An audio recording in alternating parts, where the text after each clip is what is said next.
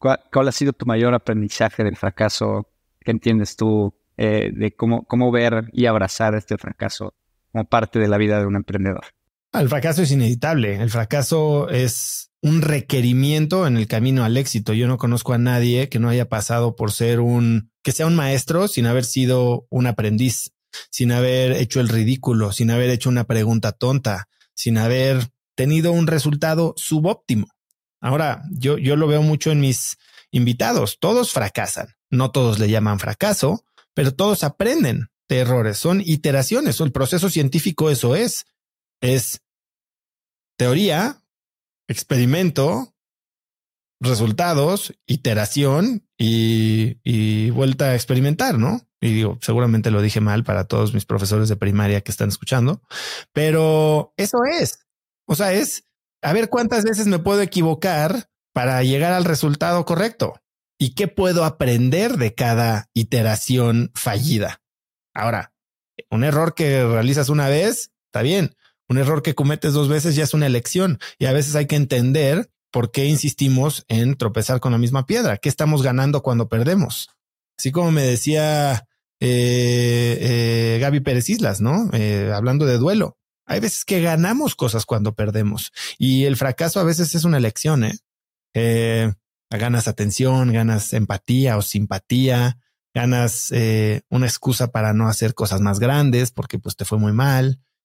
Hay que entender también cómo estamos usando el fracaso para obstaculizar nuestro progreso, porque podemos usarlo para aprender y construir y, y generar interés compuesto sobre esos aprendizajes o lo podemos usar para sentirnos mal de nosotros mismos y dar lástima y entonces tener un pretexto para no ser todo lo que pudimos ser.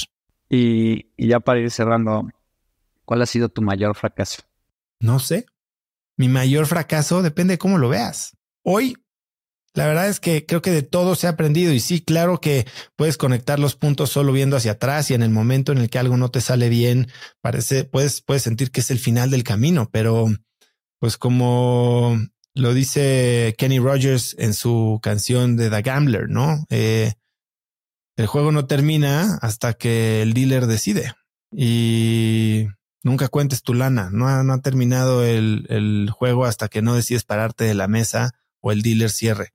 Y muchas veces creemos que esta batalla que acabamos de perder es el final del juego, cuando yo creo que el juego termina cuando te vas. Eh, fracasos ha habido muchos. He, tronado este, empresas, he cerrado empresas que no, no jalaron, he perdido lana de inversionistas, he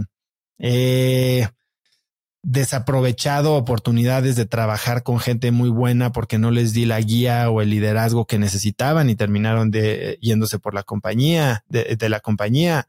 yo creo que muchas veces he fallado como papá y como esposo. Em, pero bueno, hoy en el balance creo que estoy en un buen lugar y me seguiré equivocando seguramente. Increíble. Pues agradecerte, Oso, por darme la oportunidad de estar aquí haciéndote ahora yo estas preguntas y cambiar un poco tu rol.